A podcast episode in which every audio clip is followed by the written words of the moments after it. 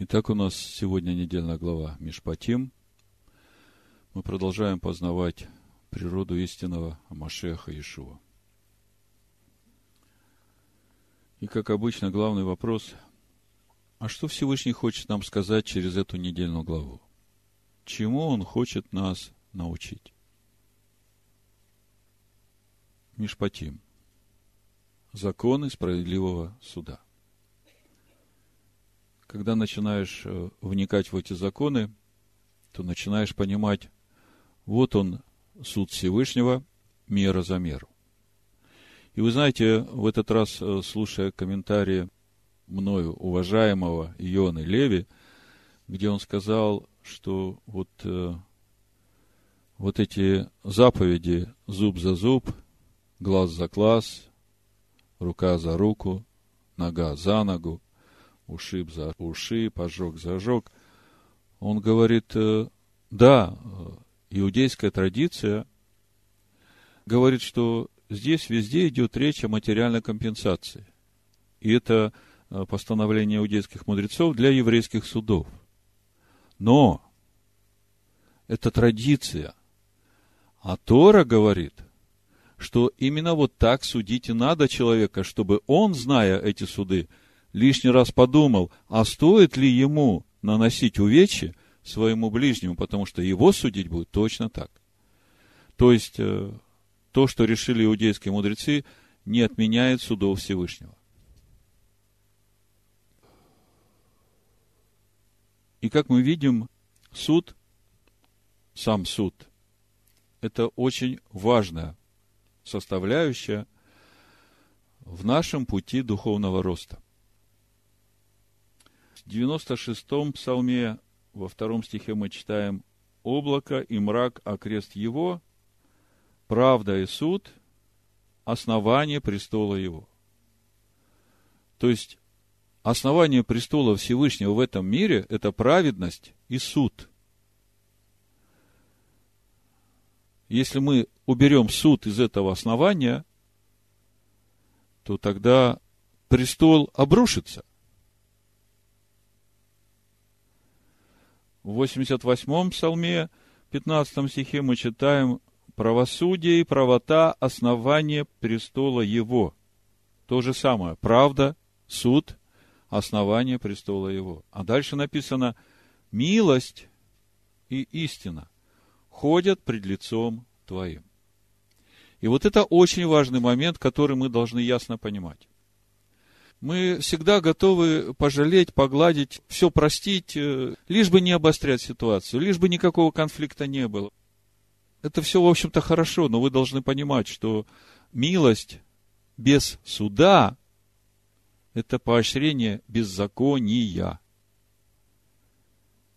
А слово говорит, что милость идет после суда. То есть сначала должен быть суд. Человеку нужно показать, где он согрешает, и это объяснить ему лично.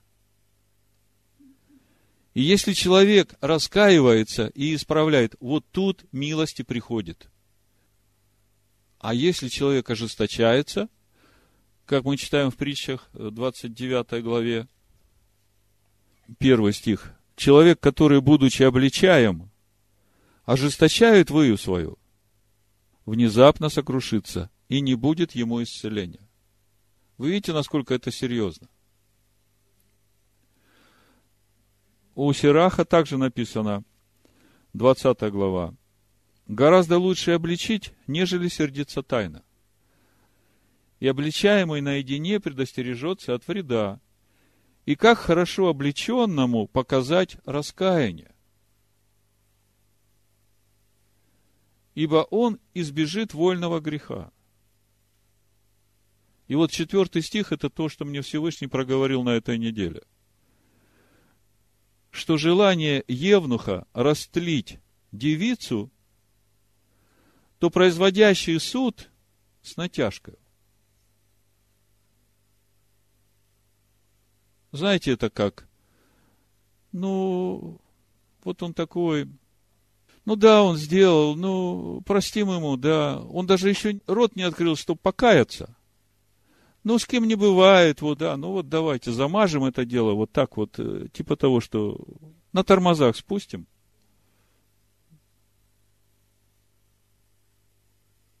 Производящий суд с натяжкой, это то же самое, что евнух, который расслевает девицу. Евнухам поручено хранить девиц для царя, чтобы они сохранили свою чистоту, невинность и были приготовлены для царя. А царь это наш Машех.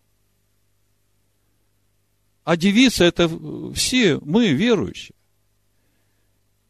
И когда производящий суд производит с натяжкой, то он растлевает девицу, то есть побуждает ее к блуду. Конечно, все эти заповеди, которые мы читаем, заповеди Мишпатим, это пример справедливого суда, и они даны в первую очередь для того, чтобы мы знали, как нам самим себя судить. У нас приближается праздник Рошходыш, и я думаю, что мы не случайно именно сейчас читаем эту недельную главу, потому что Рошходыш 12 месяца. По милости Всевышнего у нас в этом году два двенадцатых месяца, поэтому как бы для особо жестоковыйных продлевается его милость, но вы знаете, что центральным событием 12 месяца является праздник Пурим. И историю праздника Пурим вы хорошо знаете, я сейчас на этом не буду останавливаться. Поэтому очень хорошо нам быть приготовленными к началу этого месяца, потому что в этом месяце будет Пурим Катан, малый Пурим, а в следующем месяце будет уже э, большой Пурим. И это кульминация нашей проверки на верность истине. В 1 Коринфянах в 11 главе мы читаем 30 стих. «От того многие из вас немощные и больные немало умирает, ибо если бы мы судили сами себя, то не были бы судимы. Будучи же судимы, наказываемся от Господа, чтобы не быть осужденными с миром». То есть мы видим, что суд Всевышнего, даже для тех, которые приняли Машеха Иешуа как искупительную жертву, не отменяется. Это такое короткое вступление к нашей недельной главе. А говорить мы сегодня будем о завете от горы Синайской, рождающем в рабство. Когда начинаешь читать нашу недельную главу, сразу первый вопрос. Подожди, что произошло?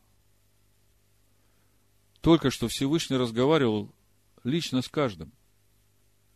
И вдруг такой резкий переход. Вот законы справедливого суда, которые ты объявишь им. А почему Всевышний сам каждому из них не скажет? Что произошло?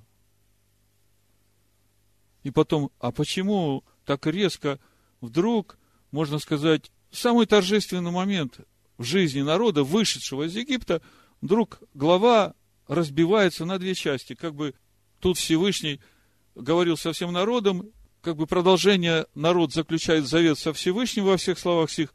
А почему вдруг резко вот так вот разделяется эта глава на две части? Что произошло? Скажу название проповеди, и потом мы попробуем понять, что тут произошло, и вообще, когда мы поймем то, что здесь произошло, мы поймем, о чем апостол Павел говорит нам в послании Галатам. Как мы знаем, послание Галатам – это определяющее послание в жизни новозаветнего верующего. Почему определяющее? Потому что от того, как он прочитает это послание, именно от того, как он его поймет, вот в ту сторону и пойдет его путь веры. Два противоположных конца – чуть ли не на 180 градусов разница. И понятно, что один из этих путей приведет в никуда. Весь вопрос в том, какой путь, а все зависит от того, что же действительно хотел апостол Павел сказать нам через послание Галатам. Давайте прочитаем 4 главу с 21 стиха. Я скажу название проповеди, и тогда мы уже вот вместе со всем этим пойдем в нашу недельную главу разбираться – что же тут такое произошло? Галатам 4 глава с 21 стиха. Скажите мне, вы, желающие быть под законом, разве вы не слушаете закона? Ибо написано, Авраам имел двух сынов, одного от рабы, а другого от свободной. Но который от рабы, тот рожден по плоти, а который от свободной, тот по обетованию. В этом есть и насказание. Это два завета. Один от горы Синайской, рождающий в рабство, который есть Агарь. Проповедь я так и назвал. Завет от горы Синайской, рождающий в рабство. Ибо Агарь означает гору Синай в Аравии и соответствует нынешнему Иерусалиму, потому что он с детьми своими в рабстве. Подумайте, апостол Павел говорит о завете, который заключается в нашей недельной главе, и называет его заветом, рождающим в рабство. Это как? Это о чем? И тут же, как бы переносится э, в свое время, то есть это уже полторы тысячи лет как минимум прошло, и говорит, и по сей день, это вот наш Иерусалим, который со своими детьми до сих пор в рабстве. О каком рабстве идет речь? Что хочет сказать апостол Павел? А Вышний Иерусалим свободен, он матерь всем нам, ибо написано – возвеселись неплодно, не рождающая, восклик, не возгласи, не мучившиеся родами, потому что у оставленной гораздо более детей, нежели у имеющей мужа. Мы, братья, дети обетования по Ицхаку. Но как тогда, рожденный по плоти, гнал рожденного по духу, так и ныне. Что же говорит Писание? Изгони рабу и сына ее, ибо сын рабы не будет наследником – вместе с сыном свободной. Итак, братья, мы дети не рабы, но свободные. Итак, главный вопрос, почему апостол Павел называет этот завет, который заключается в нашей недельной главе, заветом, рождающим в рабство. Каким образом этот завет рождает в рабство? О каком рабстве вообще идет речь? В чем суть этого рабства? Кто это раба и кто сын ее, которых надо изгнать? Ну, традиционная римская теология, вы знаете, говорит, что надо изгнать иудеев вместе с их законом, потому что от закона проклятие и от этого всего рабство. Действительно ли это так? Вот если так читать, то тогда ты пойдешь с этим пониманием в одну сторону. А если правильно читать, то тогда пойдешь совершенно в другую сторону. Вот для того, чтобы правильно читать, мы сегодня об этом и будем говорить. Мы будем говорить о завете, рождающем в рабство. Почему этот завет рождает в рабство? Что там произошло? Как вы думаете, это просто совпадение, что наша недельная глава начинается именно с закона о рабе? Только что Всевышний говорил с народом, и следующая глава если купишь раба еврея. Раба еврея. Раб еврея это кто? Это как? Откуда взялся этот раб еврей? Давайте почитаем. Почему ему нужно прокалывать ухо? Что значит должен выйти в седьмой год? О чем Писание? Мы же знаем, что Тора духовно – мы сейчас будем рассматривать видимые вещи, а потом через это перейдем к невидимым, к внутренним духовным процессам, и тогда мы увидим, о чем послание Галатам. Исход 21 глава, Шмот 21 глава, с 1 стиха. «И вот законы, которые ты объявишь им. Если купишь раба еврея, то пусть он работает шесть лет, а в седьмой пусть выйдет на волю даром если он пришел один, пусть один и выйдет, а если он женатый, пусть выйдет с ним и жена его. Если же господин его дал ему жену, и она родила ему сынов и дочерей, то жена и дети ее пусть останутся у господина ее, а он выйдет один. Но если раб скажет, люблю господина моего, жену мою и детей моих, не пойду на волю, то пусть господин ее приведет его пред богов, пред Илогим, пред судей, и поставит его к двери или к косяку, и проколет ему господин его ухо шилом, и он останется рабом его вечно, и мы понимаем, что вечно – это до юбилейного года. И возникает вопрос, откуда взялся этот раб-еврей, если только что прозвучала первая заповедь, где Всевышний говорит, я Адонай Всесильный твой, который вывел тебя из земли египетской, из дома рабства. То есть, только что все были освобождены, все свободны, и вдруг э, наша недельная глава начинается с э, законов о рабе еврея. Откуда взялся этот раб? Ну, вы слушали иудейские комментарии. Я согласен с тем, что один из вариантов это когда еврей украл, и ему нечем заплатить, и он продается в рабы. Но это не единственный случай, когда еврей становится рабом. В книге Вайкра, в 25 главе, можно сказать, последовательно, по ступеням описывается вот это падение духовное еврея, которое в конечном итоге приводит его к рабству. Он сам себя продает в рабство. В 25 главе книги Вайкра Левит начинается с заповеди о седьмом годе и о юбилейном годе. И там говорится о том, что в седьмой год нельзя засеивать поля, обрезывать виноградник. Я прочитаю несколько стихов, чтобы вы увидели эти ступени духовного падения. Как свободный еврей, которого Всевышний вывел из дома рабства, вдруг становится рабом. Мы сейчас говорим о видимом. Потом будем говорить уже о внутреннем. Нам легко это все будет понять и понять по само послание Галатам. И сказала Данай Маше на горе Синая, говоря, «Объяви сынам Израилю и скажи им, когда придете в землю, которую я даю вам, тогда земля должна покоиться в субботу Аданая. Шесть лет засевай поле твое, и шесть лет обрезывай виноградник твой, и собирай произведения их. А в седьмой год да будет суббота покоя земли, суббота Аданая. Поле твоего не засевай, и виноградника твоего не обрезывай. Что само вырастет на жатве твоей, не сжинай, и гроздов с необрезанных лоз твоих не снимай. Да будет это год покоя земли. И будет это в продолжение субботы земли всем вам в пищу, тебе и рабу твоему, и рабе твоей, и наемнику твоему, и поселенцу твоему, поселившемуся тебя, и скоту твоему, и зверям, которые на земле твоей да будут все произведения ее в пищу. То есть и о зверях, которые вокруг, тоже надо позаботиться. И насчитай себе семь субботних лет, семь раз по семи, чтобы было у тебя в семи субботних годах 49 лет. И воструби трубою в седьмой месяц, в десятый день месяца, в день очищения вострубите трубою по всей земле вашей. Речь идет о празднике Йом-Кипур и осветите пятидесятый год, и объявите свободу на земле всем жителям ее.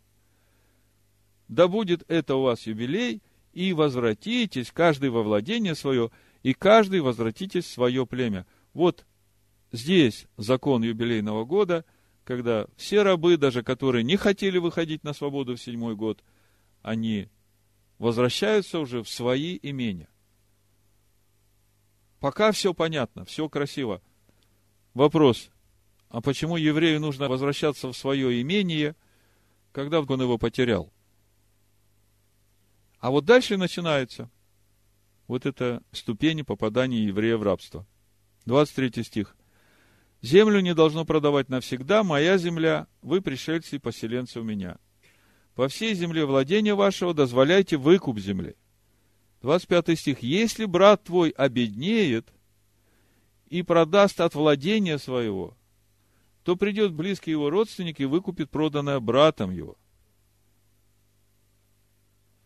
Если же некому за него выкупить, но сам он будет иметь достаток и найдет, сколько нужно на выкуп, то пусть он расчислит годы продажи своей и возвратит остальное тому, кому он продал, и вступит опять во владение свое. Если же не найдет рука его, сколько нужно возвратить ему – то проданное им останется в руках покупщика до юбилейного года, а в юбилейный год отойдет оно, и он опять вступит во владение свое. Первый вопрос. как еврей может вдруг обеднеть, что ему приходится продавать свою землю.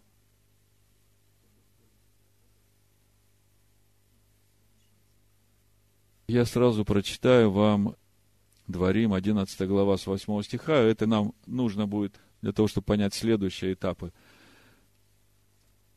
Смотрите, сначала он продает землю. Потом э, дальше 29 стих. Если кто продаст жилой дом в городе, огражденном стеною, то выкупить его можно до истечения года от продажи его. В течение года выкупить его можно. Если же не будет он выкуплен до истечения целого года, то дом, который в городе, имеющем стену, останется навсегда у купившего его, в рода его, и в юбилей не отойдет от него. А домы в селениях, вокруг которых нет стены, должно считать наравне с полем земли. Выкупать их можно, и в юбилей они отходят. Дальше. То есть, сначала шла речь о продаже земли. Вопрос, почему? Вдруг? Теперь уже речь идет о продаже дома – и спрашивается, чего вдруг еврей начинает продавать свой дом, как мы только что недавно читали у Сираха, что самое важное для человека это хлеб, вода и крыша над головой, дом, чтобы прикрыть наготу. И вдруг он уже продает свой дом. А где же жить? И дальше 35 стих 25 главы Вайкра. Если брат твой обеднеет и придет в упадок у тебя, то поддержи его. Да? То есть, надо поддержать. 39 стих. «Когда обеднеет у тебя брат твой и продан будет тебе, то не налагай на него рабской работы». Вот он, брат, и в конечном итоге попал в рабство. Обеднеет брат и продан тебе. 39 стих. И Всевышний говорит, что он не должен быть у тебя как раб, он должен быть у тебя как наемник, потому что они мои рабы. Так вот, мы сейчас говорим о том, как свободный еврей вдруг стал рабом. И мы видим эту картину духовной деградации. Сначала идут несоблюдения законов седьмого года, неправильное отделение десятин, урожай начинает падать. Мы об этом много говорили, я сейчас не буду подробно останавливаться в разборе на недельной главы, там об этом много сказано. Потом остается без дома, а потом уже продает себя, и вот так он попадает в рабство. Почему все это происходит? Смотрите, Дворим, 11 глава, с 8 стиха. Итак, соблюдайте все заповеди мои, которые заповеду вам сегодня, дабы вы укрепились и пошли овладели землею, в которую вы переходите, чтобы овладеть ею. И дабы вы жили много времени на той земле, которую клялся Адонай отцам вашим дать им, и семени их, на земле, в которой течет молоко и мед. И вот что очень важно – Ибо земля, в которую ты идешь, чтобы овладеть ею, не такова, как земля египетская, из которой вышли вы, где ты, посеяв семя твое, поливал ее при помощи ног твоих, как масличный сад. Но земля, в которую вы переходите, чтобы овладеть ею, есть земля с горами и долинами, и от дождя небесного напаяется водою. То есть, плодородие напрямую зависит от того, будет ли дождь земля, о которой Адонай Всесильный твой печется. Очи Адоная Всесильного твоего непрестанно на ней от начала года и до конца года. И вот 13 стих. Если вы будете слушать заповеди мои, которые заповедую вам сегодня, любить Адоная Всесильного вашего и служить Ему от всего сердца вашего и от всей души вашей, то дам земле вашей дождь в свое время, ранний и поздний, и ты соберешь хлеб твой, и вино твое, и елей твой, и дам траву на поле твоем для скота твоего, и будешь есть и насыщаться. Все просто. Если ты всем сердцем служишь Всевышнему, то ты никогда не обеднеешь. Дальше написано, 16 стих, «Берегитесь чтобы не обостилось сердце ваше, и вы не уклонились и не стали служить иным богам, и не поклонились им, и тогда воспламенится гнев Аданая на вас, и заключит он небо, и не будет дождя. И земля не принесет произведений своих, и вы скоро погибнете с доброй земли. Вот он духовный принцип. вот этого превращения свободного еврея в раба. То есть мы сейчас разобрали видимое, как это происходит. Но мы же понимаем, что Тора духовна, и она говорит о внутренних процессах. Ну, давайте начнем с самого начала, с первого стиха. На иврите написано «В эле амишпат ашер тасим липнейха». Вот законы справедливого суда, которые ты положишь пред лицом их. Так написано. Которые ты положишь пред лицом их. Вот я когда это прочитал, у меня такой холодок внутри пошел в духе. Знаете, вот такое чувство, похоже, сейчас у меня будут неприятности. Ну вот я об этом холодке говорю. И я начинаю думать, подожди, что-то где-то в Писаниях похожее я уже видел. И я начинаю размышлять и прихожу к тому месту, где народ просит царя у Самуила. И я начинаю читать, вот вы сейчас послушаете, и вы увидите, что полная аналогия происходящих событий. И вы поймете, почему холодок.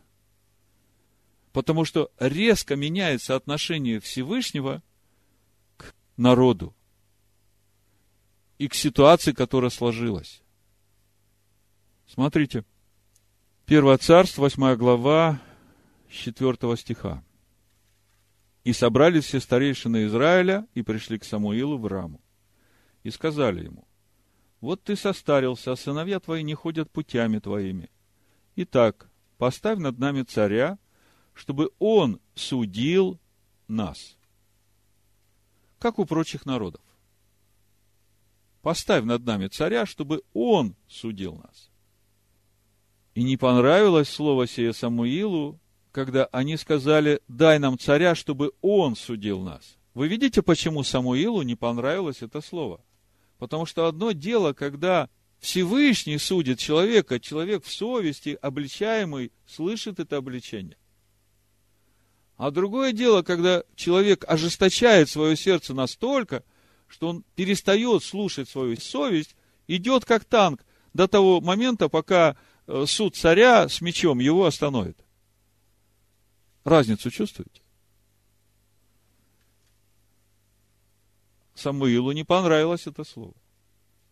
Читаем дальше. «И молился Самуил Адонаю, и сказал Адонай Самуилу, послушай голоса народа во всем, что они говорят тебе».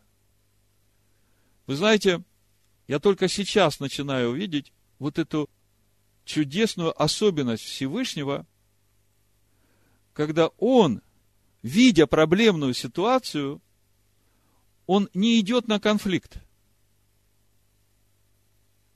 Мы это вот сейчас здесь увидим, и это же мы увидим в нашей недельной главе. И через это мы учимся, как нам решать конфликтные ситуации в своей жизни. Давайте прочитаем, потом продолжим. Послушай голоса народа во всем, что они говорят тебе. Ибо они не тебя отвергли. Они отвергли меня чтобы я не царствовал над ними. Смотрите, народ просит себе царя, чтобы он их судил, а Всевышний говорит, они меня отвергли. Вы видите, какая большая разница в наших взаимоотношениях со Всевышним, когда мы имеем личные отношения с Ним и просим суда у Всевышнего, не ожесточая своих сердец, а смиряясь и раскаиваясь и когда уже нас судит Сангедрин, царь, Всевышний говорит, они меня отвергли, чтобы я не царствовал над ними. Как они поступали с того дня, в который я вывел их из Египта, и до сего дня оставляли меня и служили иным богам, так поступают они с тобою. И так послушай голоса их, только представь им и объяви им права царя, который будет царствовать над ними. Слушайте, вот это вот, послушай голоса их, только представь им права царя, который будет царствовать над ними. Вам это в духе не созвучно вот с этим первым стихом нашей главы. И вот законы, которые ты объявишь им. А что произошло? Вот если мы сейчас посмотрим конец предыдущей главы, давайте откроем 20 главу, и вы увидите ту же самую ситуацию. Они не тебя отвергли, они меня отвергли. 18 стих, 20 глава. Весь народ видел громы и пламя, звук трубный, и гору дымящуюся. И, увидев то, народ отступил и стал вдали, и сказал Маше, говори ты с нами. А мы будем слушать, но чтобы не говорил с нами всесильный. Дабы нам не умереть.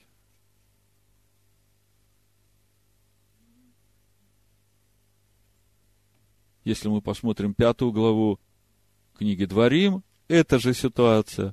Здесь чуть-чуть подробнее мы читаем об этом. Книга Дворим, пятая глава, 23 стих и дальше. «И когда вы услышали глаз из среды мрака, и гора горела огнем, то вы подошли ко мне, все начальники колен ваших и старейшины ваши, и сказали, вот показал нам Адонай Всесильный наш славу свою и величие свою, и глаз его слышали мы из среды огня. Сегодня видели мы, что Всесильный говорит с человеком, и сей остается жив. То есть можно иметь общение со Всевышним и живым оставаться. Но теперь для чего нам умирать? Ибо великий огонь сей пожрет нас, если мы еще услышим глаз Адоная Всесильного нашего, то умрем. Ибо если какая плоть, которая слышала бы голос Всевышнего, живого, говорящего среды огня, как мы, и осталась жива. Приступи ты и слушай все, что скажет тебе Адонай Всесильный наш, и пересказывай нам все, что будет говорить тебе Адонай Всесильный наш, и мы будем слушать и исполнять. И вот смотрите, и Адонай услышал слова ваши, как вы разговаривали со мной, и сказал мне Адонай, слышал я слова народа сего, которые они говорили тебе, все, что не говорили они, хорошо. Слушайте, та же самая ситуация, конфликтная ситуация, проблемная ситуация. Всевышний не настаивает на своем. О, если бы сердце их было у них таково, чтобы бояться меня и соблюдать все заповеди мои во все дни, дабы хорошо было им и сынам их вовек. Пойди скажи им, возвратитесь в шатры свои. Вот она где трагедия. Возвратитесь в шатры свои. Всевышний не устраивает здесь разнос, скандал. Он просто принимает то, что ему говорят, и дает решение вопроса. Вот из этого мы уже сегодня можем научиться, как нам решать конфликтные ситуации, когда кто-то не прав, когда кто-то обидел нас, и мы знаем, что он не прав как в такой ситуации поступать. Всевышний говорит, хорошо, они меня отвергли. Ну, раз они так решили, дадим им то, что они хотят. Посмотрим, что из этого получится. Когда они увидят, что они отвергли, тогда они вернутся к этому вопросу. И тогда они захотят личных отношений со мной. А сейчас не будем продавливать свою позицию. Видите? Значит, Самуил объявляет народу слова Всевышнего. 10 стих, 8 глава 1 царства. «И пересказал Самуил все слова Аданая народу, просящему у него царя, и сказал, вот какие будут права царя, который будет царствовать над вами. Сыновей ваших он возьмет и проставит их колесницам своим, и сделает садниками своими, и будут они бегать пред колесницами его, и поставят их у себя тысяченачальниками и пятидесятниками, и чтобы они возделывали поля его, и жали хлеб его, и делали ему воинское оружие, колесничий прибор его, и дочерей ваших возьмет, чтобы они составляли масти, варили кушанье и пекли хлебы, и поля ваши, и виноградные, и масличные сады ваши лучшие возьмет и отдаст слугам своим. И от посевов ваших, и от виноградных садов ваших возьмет десятую часть, и отдаст евнухам своим и слугам своим, и рабов ваших, и рабынь ваших, и юношей ваших лучших, и ослов ваших возьмет и употребит на свои дела. От мелкого скота вашего возьмет десятую часть, и сами вы будете ему рабами. И восстенаете тогда от царя вашего, которого вы избрали себе. И не будет Адонай отвечать вам тогда. Вот где беда. Когда ты выбрал то, что ты хочешь, и Всевышний тебе это дал, то когда ты этого наешься, и потом начнешь вопить ко Всевышнему, Всевышний тебе уже не ответит. И вот это хорошо бы знать прежде того, как отвергать общение со Всевышним. Почему Всевышний не будет отвечать? Мы сегодня начали с того, что Всевышний всегда судит мера за меру. Помните, премудрость говорит, я приглашала вас, я звала вас, вы не послушали. Ну, раз вы не послушали, тогда придет время, вы будете меня звать, а я буду смеяться над вами. Здесь та же самая ситуация. Всевышний говорит, вы ожесточили свои сердца. Вы не захотели слушать мой суд. Вы начали просить себе царя, чтобы он судил вас. Хорошо. Но когда вы всего этого наедитесь и начнете вопить мне, я не буду отвечать вам. 19 стих. Но народ не согласился послушаться голоса Самуила. И сказал, нет, Пусть царь будет над нами. И мы будем, как прочие народы. Будет судить нас царь наш, и ходить перед нами, и вести войны наши. И выслушал Самуил все слова народа, и пересказал их вслух Адонаю, и сказал Адонай Самуилу, послушай голоса их, и поставь им царя. Смотрите, очень яркий пример, да? Всевышний не показывает свое разочарование, свою обиду. Он просто предлагает решение ситуации ну, на этом уровне, на котором находится сейчас народ. Ну, хотите, пожалуйста.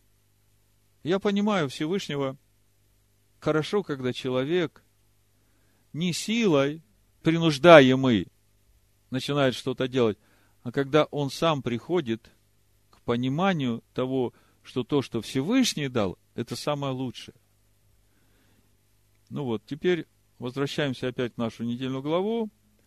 Вот первый стих разобрали. То есть, э, мы увидели, что там произошло. Только что Всевышний разговаривал с народом. Народ говорит, а пусть Всевышний больше с нами не говорит. Всевышний говорит, я к ним с открытым сердцем а они не хотят личного общения. И ожесточили свои сердца. Хорошо, Маше, вот законы, которые ты объявишь им. Вы чувствуете теперь этот переход? А мы сегодня говорим о том, почему апостол Павел называет этот завет, который заключен у Синая, заветом, рождающим в рабство. Вот теперь нам уже как бы маленькое основание положено. Идем дальше. Значит, мы читаем в нашей главе. Маше поднимается на гору, получают все эти законы. Законы Мишпатим. Записывает их в книгу Завета. Я так понимаю, что там 10 речений тоже присутствует. Хотя есть э, комментаторы Торы, которые утверждают, что в этой книге Завета были записаны только законы Мишпатим, потом все остальное дописалось. То есть основой вот этого завета становится 10 речений законы справедливого суда, а дальше дается форма служения через скинию по образу, где искупление грехов будет происходить через принесение в жертву животного. Ну, вот давайте посмотрим 24 главу нашей недельной главы, потому что это и есть вот этот, можно сказать, кульминационный момент заключения завета со Всевышним, который апостол Павел и называет заветом от горы Синайской, рождающим в рабство. Нам теперь надо будет понять, в чем суть этого рабства. Каким образом вот этот завет может рождать в рабство. О каком рабстве идет речь? Э, с 3 стиха, 24 глава. «И пришел Маше и пересказал народу все слова Адана и все законы. И отвечал весь народ в один голос, и сказали, все, что сказал Адонай, сделаем. И написал Маше все слова Адоная, и, встав рано поутру, поставил под горой жертвенник и двенадцать камней по числу двенадцати колен Израилевых, и послал юношей и сынов Израилевых, и принесли они все сожжения, и заклали тельцов мирную жертву Адонаю. Моисей, взяв половину крови, влил в чаши, а другую половину окропил жертвенник, и взял книгу Завета, прочитал вслух народу, и сказали они, все, что сказал Адонай, сделаем и будем послушны. Наасе Венишма. Будем делать и будем слушать. И взял Маше крови и окропил народ, говоря, вот кровь завета, который Адонай заключил с вами во всех словах сих. Вот так был заключен завет у горы Синайской. И когда начинаешь смотреть на вот то, что происходит уже в свете того, о чем я вам сказал, тогда начинаешь понимать, Почему апостол Павел называет этот завет заветом, рождающим в рабство? Как мы увидели, рабство приходит от непослушания заповедям Всевышнего. Когда мы читаем в послании евреям в 10 главе с 1 стиха, тут мы как раз можем и увидеть суть этого рабства, которое приходит от этого завета. Давайте прочитаем, а потом я объясню. Первый стих, 10 глава послания евреям. Закон, имея тень будущих благ, а не самый образ вещей, одними и теми же жертвами, каждый год постоянно приносимыми, никогда не может сделать совершенными приходящих с ними. Задумайтесь. Мы знаем, что законом познается грех – Написано Римлянам 3.20. И Всевышний дает сынам Израиля закон, который является четкой инструкцией, что является грехом, что не является грехом. И сыны Израиля изучают этот закон. И по сути получается, когда человек приступает хоть какую-то заповедь, которую дал Всевышний, он уже согрешает. И для того, чтобы Теперь искупить этот грех еврей должен взять животное, козу или агнца, принести это животное в храм к священнику, исповедать свой грех, возложив руку на это животное. Этот же человек зарезает это животное, сам Священник э, подставляет чашу, берет кровь и этой чашей кропит на жертвенник. И потом молится за этого человека, и ему прощается этот грех. Вот такая процедура очищения от греха. Но проблема в том, что кровь вот этих животных, она не меняет вот эту греховную человеческую природу, которая заставляет его грешить. И в итоге получается, что каждый год человек приходит с исповеданием одних и тех же грехов, потому что он снова и снова их совершает. И в этом суть рабства. Суть рабства греховной природе. И это рабство пришло именно потому, что человек ожесточил свое сердце – и отказался идти путем внутреннего делания, путем обрезания своего сердца от вот этой греховной природы. Второй стих. «Иначе перестали бы приносить их, потому что приносящие жертву, быв очищены однажды, не имели бы уже никакого осознания грехов. Но жертвами каждогодно напоминается о грехах, ибо невозможно, чтобы кровь тельцов и козлов уничтожала грехи. Каким образом можно уничтожить грехи? Единственный способ, чтобы уничтожить грехи, это значит уничтожить в себе вот ту греховную, противящуюся заповедям Всевышнего природу, и когда ты это уничтожишь, тогда и грехов не будет. Грехи будут уничтожены. И вот дальше, с пятого стиха, как раз и начинается описание того процесса, каким образом можно этого достичь и в конечном итоге записать закон Всевышнего на сердце человека.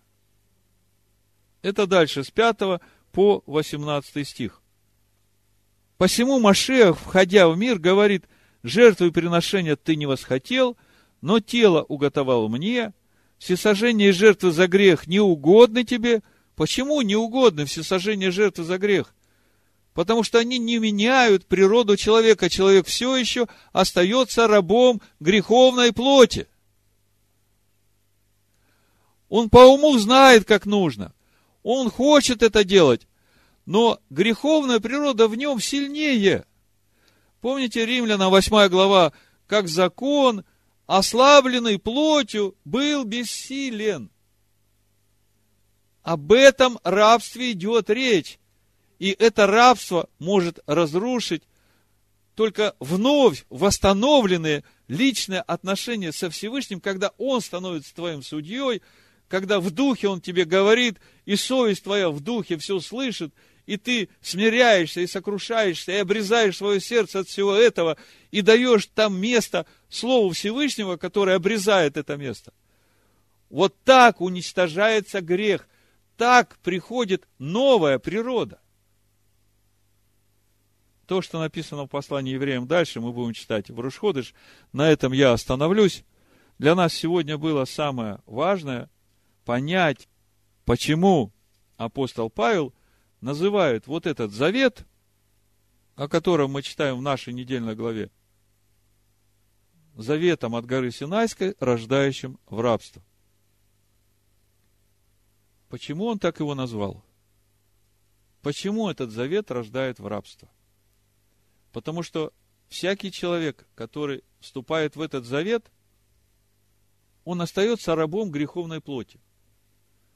Он познает закон, он знает, как надо поступать, но у него силы не хватает это сделать.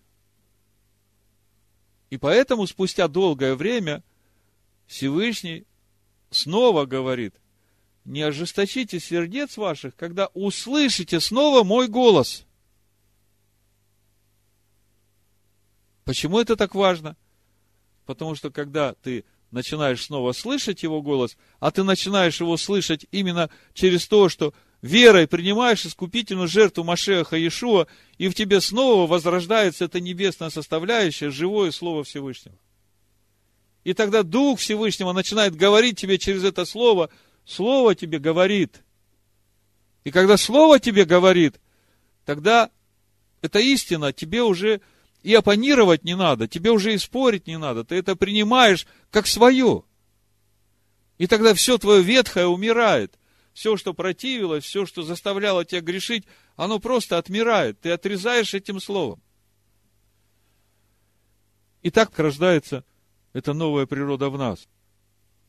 В Римлянах 8 главе с 1 по 4 стих апостол Павел как раз и говорит, Итак, нет ныне никакого осуждения тем, которые в Машеях Иешуа живут не по плоти, но по духу.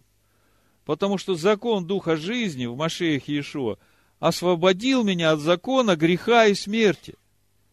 Как закон, ослабленный плотью, третий стих, был бессилен. Вот оно откуда рабство. Закон был ослаблен нашей греховной плотью.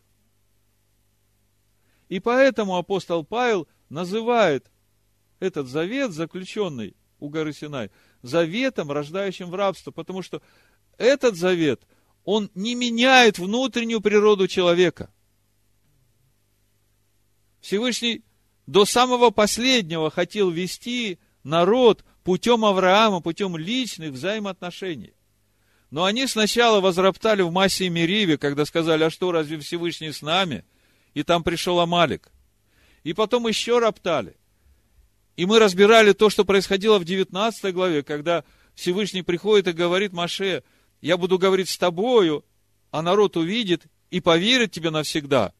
И там пропущен целый абзац, и мы разбирали его подробно, когда Маше приносит Всевышнему ответ, и суть ответа в том, что народ говорит, а почему Всевышний будет только с тобой говорить? Мы хотим, чтобы и с нами говорил, и Всевышний говорит, ну хорошо, я с радостью. Я именно этого и хочу. Пусть очищаются, пусть готовятся к встрече. Мы об этом уже много говорили. То есть, самое важное нам понять, что когда апостол Павел говорит о завете, рождающем в рабство, и говорит о том, что нужно изгнать рабу и сына ее. Раба – это и есть греховная природа – которую нам надо изгнать. А сын – это вот те дела, которые рождает эта греховная природа. Изгонишь рабу, изгонишь и сына ее. Грех будет уничтожен. Вот о чем послание Галатам. Все послание Галатам именно о том, как нам обрести новую божественную природу через познание Его Слова – как закон ослабленный плотью был бессилен, то Всевышний послал Сына Своего подобие плоти греховной в жертву за грех и осудил грех во плоти, чтобы оправдание закона исполнилось в нас, живущих не по плоти, но по духу. Да будет так. Бешема Машеха Ишуа. Амин.